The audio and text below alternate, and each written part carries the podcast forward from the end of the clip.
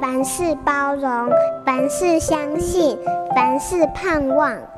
幸福家庭练习曲。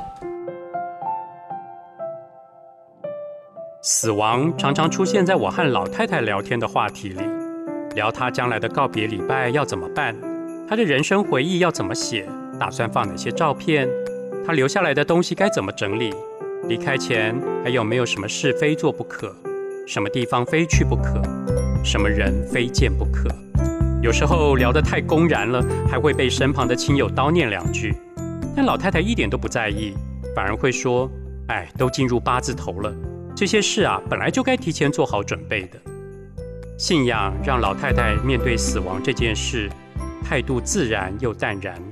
她认为死亡只是一个过程，每个人都必须经历，但重点是你有没有进入永恒国度的确据。老太太因为心中有这样的确据，所以不畏惧死亡；也因为不畏惧死亡，她每天充满了活力和盼望。她为美好的事物和他人的善意心怀感谢，所有愁苦烦忧，她都交给上帝，因为那是上帝的责任。她乐于和人分享，也乐于尝试新的事物，尤其是食物。即使生活有时淡如清汤，即使独自一个人，他也能自得其乐。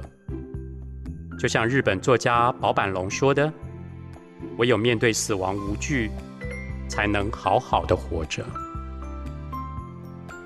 从故事和生活思考人生，我是为小朋友说故事的阿达叔叔刘清燕。本节目由好家庭联播网台北 Bravo FM 九一点三、台中古典音乐台 FM 九七点七制作播出。